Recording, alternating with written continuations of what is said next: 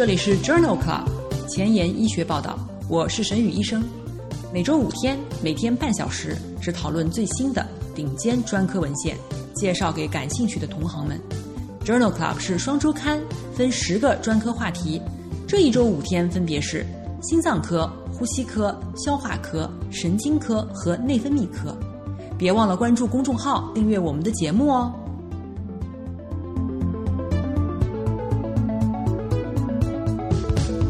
今日头条：一，FDA 批准铜六十四 PET 显像剂用于诊断神经内分泌肿瘤。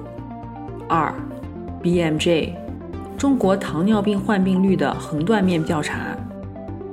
三，Diabetes, Obesity and Metabolism DDP4 抑制剂对于肾脏预后的影响。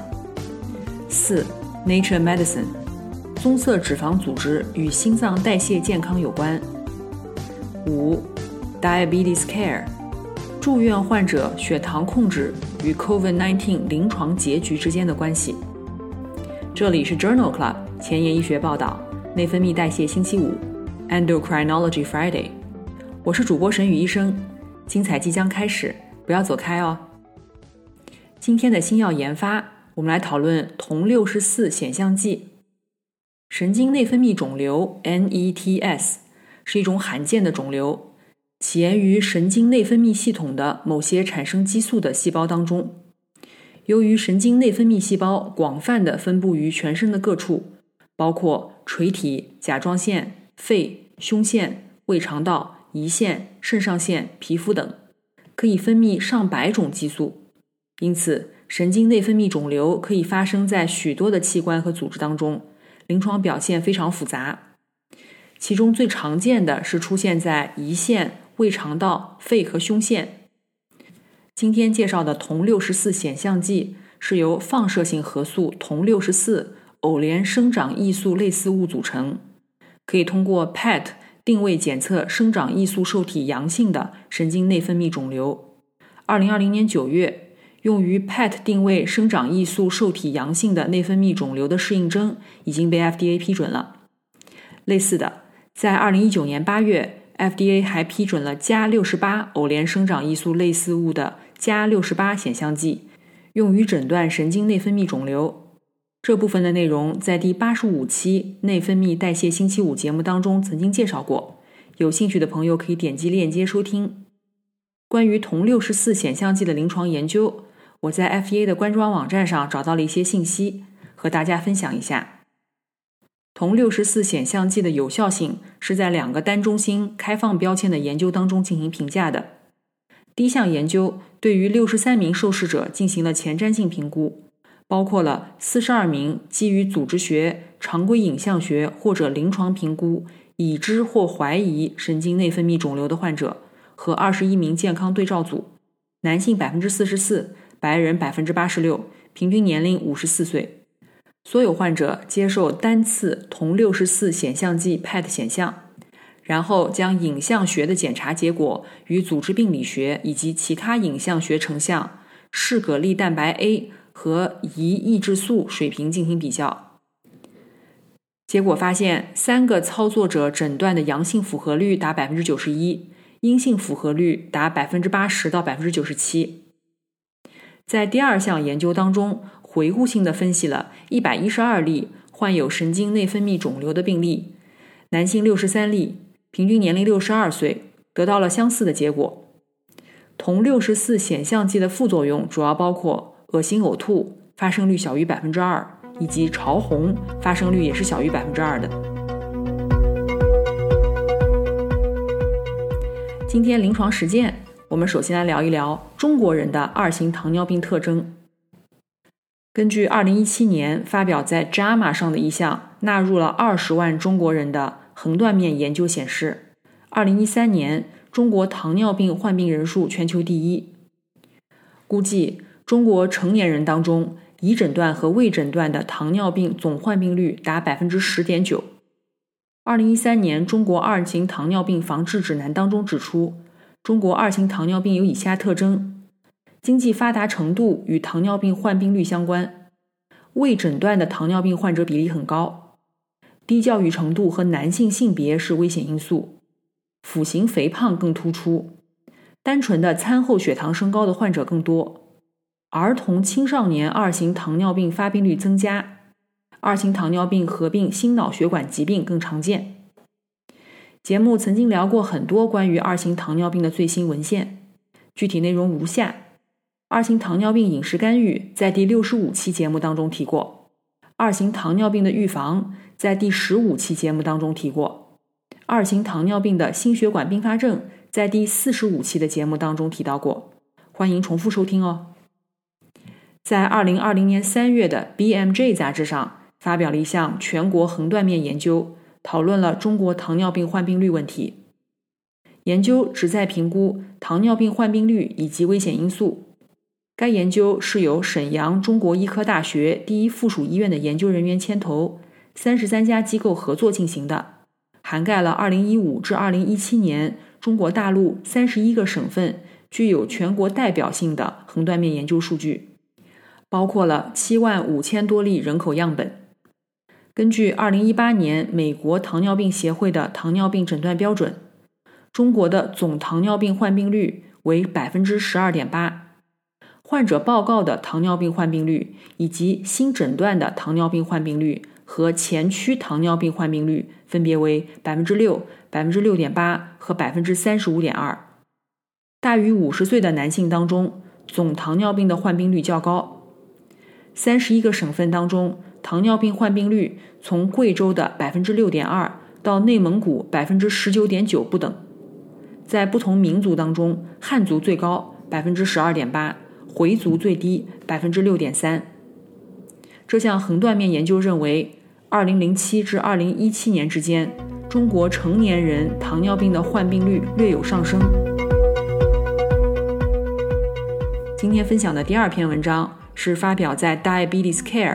二零二一年一月刊上的四 C 研究，目前对于糖尿病发病前血清胆汁酸变异的综合评价尚不清楚。四 C 研究是中国心脏代谢疾病与癌症队列研究，是由上海瑞金医院的研究人员牵头，二十九家机构合作进行的，评价了血糖正常的中国成年人当中。血清胆汁酸水平与二型糖尿病发生风险之间的关系。文章纳入了糖尿病患者一千七百例和匹配的对照组一千七百例，随访三年。多变量调查的回归分析显示，非结合型初级和次级血清胆汁酸与糖尿病发生呈负相关。胆酸每增加一个标准差，糖尿病风险降低百分之十一。额去氧胆酸。每增加一个标准差，糖尿病风险降低百分之十；去氧胆酸每增加一个标准差，糖尿病风险降低百分之十。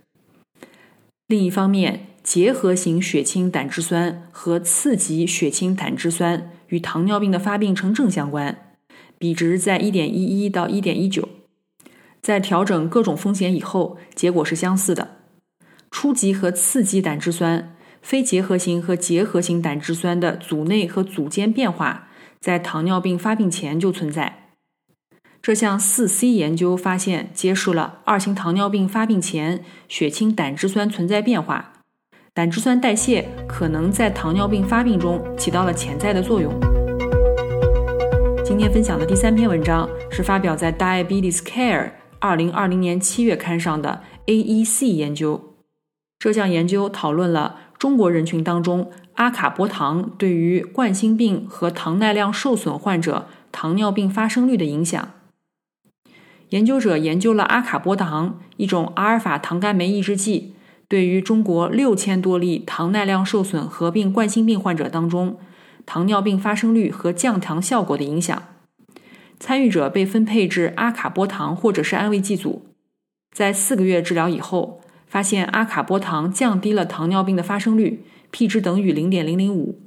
服用阿卡波糖以后，更容易回归到正常血糖。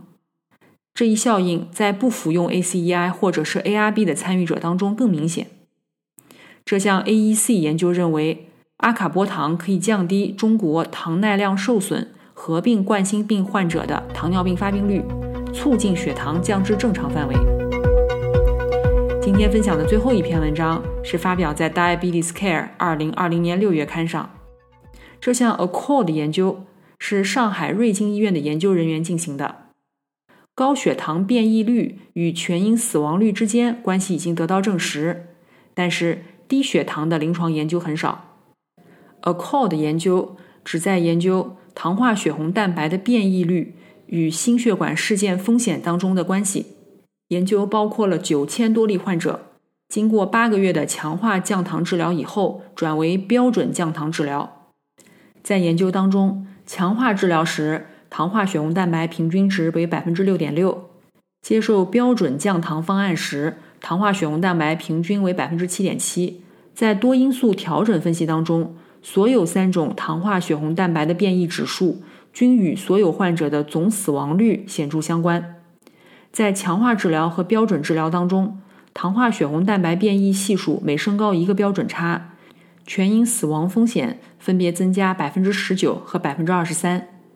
交叉分析显示，在强化治疗过程当中，糖化血红蛋白的变异系数较高的三分位数与全因死亡率的关系更加密切，风险比达二点零五。这项 ACCORD 研究认为。糖化血红蛋白变异性是全因死亡的一个有力的预测因子。英文不好，找医学文献如大海捞针，没有头绪吗？每天半小时，我把文献精华翻译成中文带给你。工作太忙，没时间看研究进展，导致写课题没有 idea 吗？每周五天，我只和你讨论最新最好的临床研究。Journal Club。前沿医学报道，拉近科研和临床的距离。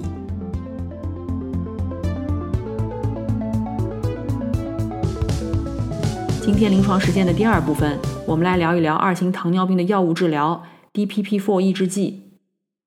二肽基肽酶四 DPP-4 广泛的表达于多种类型的细胞表面，可以灭活多种具有生物活性的肽，这包括。葡萄糖依赖性促胰岛素释放肽 （GIP） 和胰高血糖素样肽一 （GLP-1）。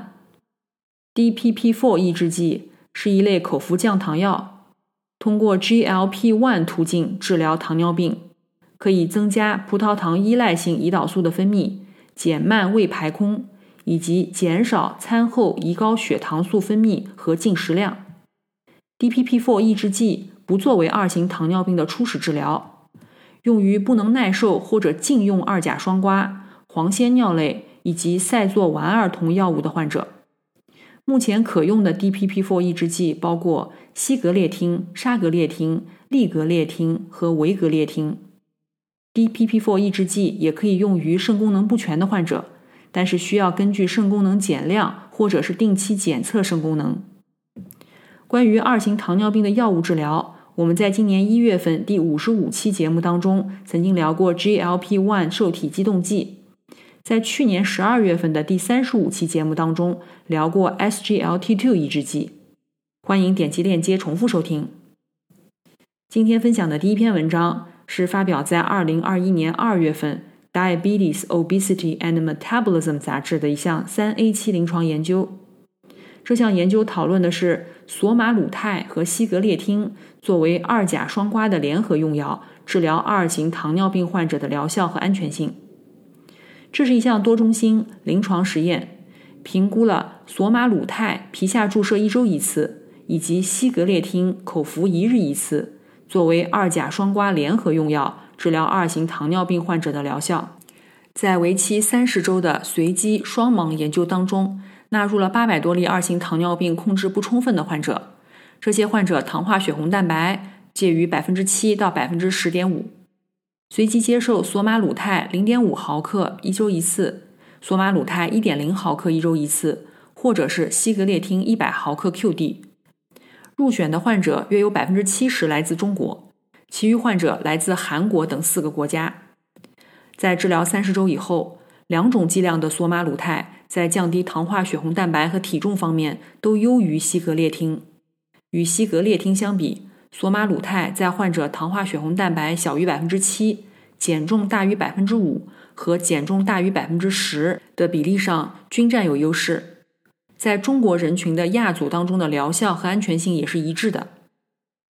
因此，作者认为，在二甲双胍控制不充分的患者当中，改善血糖控制、减轻体重方面，索马鲁肽优于西格列汀。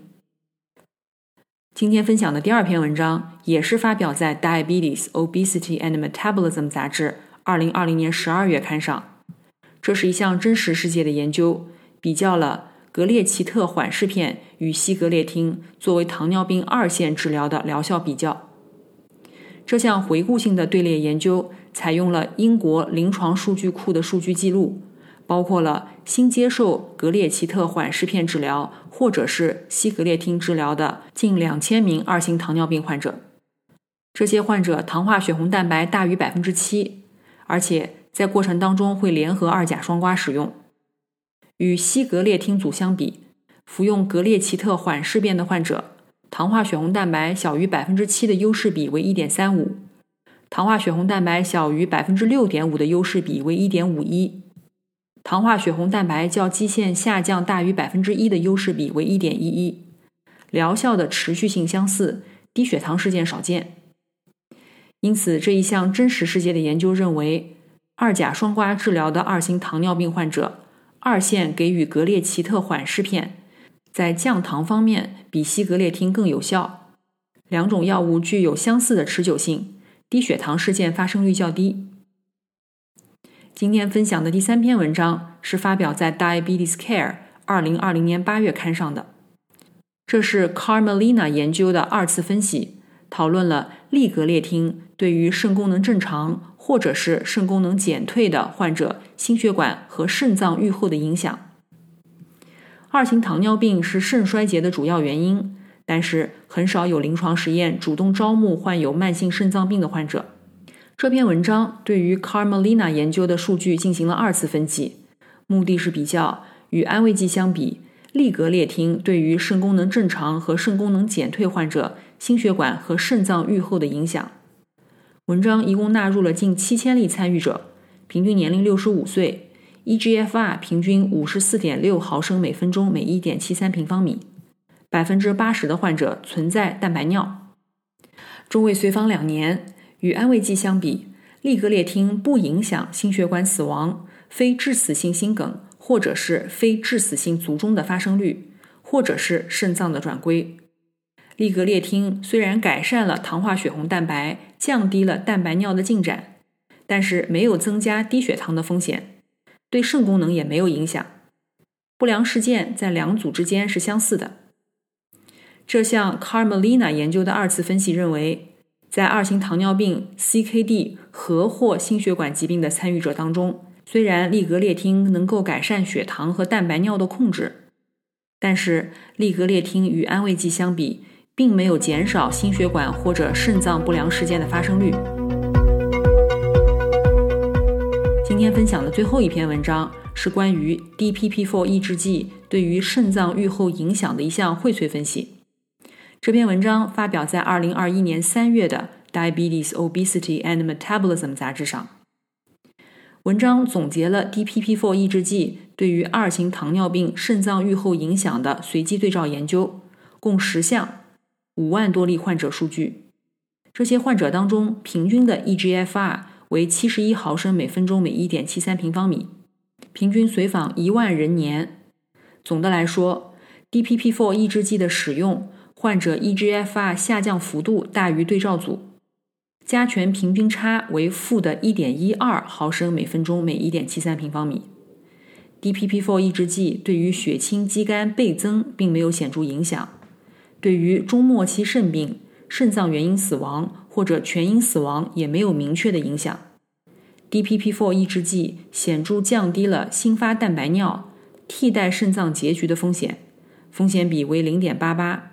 以及蛋白尿恶化的风险，风险比为零点八八，急性肾损伤等安全性结果没有差异。这项荟萃分析认为，尽管 DPP-4 抑制剂减少了蛋白尿的发生和进展，但是对于关键的肾脏结局没有显著的影响。今天的交叉学科板块，我们来聊一篇肾脏科和内分泌科交叉的文章。这篇文章发表在2020年8月的《美国肾脏病杂志》上。抗利尿激素不当分泌综合征一线治疗是限制液体。对于液体限制没有反应的病人，通常的做法是限水加利尿，或者限水利尿加补充氯化钠。然而，这些疗法的疗效从来没有在随机对照研究当中进行过测试。这项 Effuse Fluid 研究目的是探讨利用速尿补充或不补充氯化钠。在治疗 SIADH 合并低钠血症的时候，是否比单独限制液体更加有效？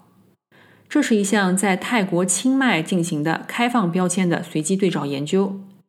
纳入的患者因为 SIADH 导致血清钠水平小于130毫摩尔每升，患者被随机分到三个治疗组：一、液体限制组；二、液体限制联合速尿；三。液体限制联合速尿以及氯化钠。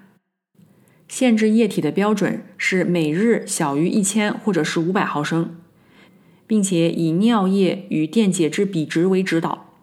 速尿的剂量为二十到四十毫克每天，氯化钠的添加量为每天三克。所有治疗持续二十八天。研究发现，所有的治疗组直到第四天，平均血清钠浓度。均增加了五毫摩尔每升，组间没有差异。三组患者到达血清钠大于一百三十或者一百三十五毫摩尔每升的百分比和时间也没有差异。但是，急性肾损伤和低钾血症在使用速尿组的患者当中更为常见。这项研究认为，在 SIADH 的患者当中，液体限制同时加用速尿，并没有额外的获益。可能还会增加急性肾损伤和低血钾症的发生。今天的前沿医学，我们来聊一聊棕色脂肪组织。这项队列研究发表在2021年1月的《Nature Medicine》杂志上。白色脂肪储存多余的能量，而棕色和米色脂肪消耗能量产热。在小鼠模型当中，产热的脂肪组织能够显著改善葡萄糖和脂质稳态。但是其对代谢和心血管疾病的影响尚不清楚。这项研究回顾性的分析了五万多例患者、十三万例 PET-CT 的结果，并且应用倾向评分匹配的方式，确定了有棕色脂肪的人群和没有棕色脂肪的对照组。有棕色脂肪的人群心脏代谢疾病患病率较低，而且。棕色脂肪组织的存在与二型糖尿病、血脂异常、冠心病、房颤、房扑、脑血管病、心衰和高血压的患病率较低有独立相关性，而且他们的血糖、甘油三酯和高密度脂蛋白胆固醇更加理想。棕色脂肪的益处在超重和肥胖人群当中最为明显。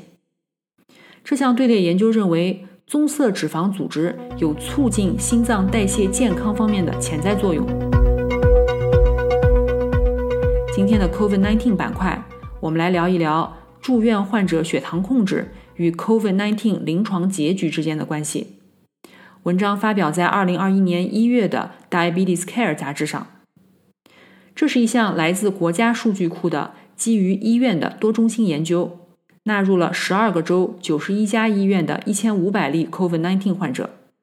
这里将患者按照 ICU 入院两天的平均血糖，以及非 ICU 患者入院的两到三天的平均血糖，共分为四组，分别为小于七点七毫摩尔每升组、七点八三到十毫摩尔每升组、十点一到十三毫摩尔每升组和大于十三点八八毫摩尔每升组。在这项研究当中，百分之十八的患者院内死亡。在非 ICU 患者当中，与血糖水平为七点七七毫摩尔每升的患者相比，入院两到三天严重高血糖大于十三点八八毫摩尔每升，与高死亡率独立相关，风险比高达七点一七。在 ICU 患者当中，入院严重高血糖与死亡率增加相关，风险比三点一四。但是这一关系在第二天则不再显著。低血糖小于三点九毫摩尔每升与死亡率增加也有关系，风险比为二点二。这项回顾性分析认为，高血糖和低血糖均与 COVID-19 患者预后不良有关。入院血糖是 ICU 患者死亡的预测因子。入院以后严重的高血糖是非 ICU 患者死亡的预测因子。今天就聊到这里。如果你真心喜欢我的节目，不用给我点赞，现在就去转发分享吧。像我一样，把最新最好的临床研究分享给需要的朋友。下周精彩继续，周一是风湿免疫星期一节目，不见不散哦。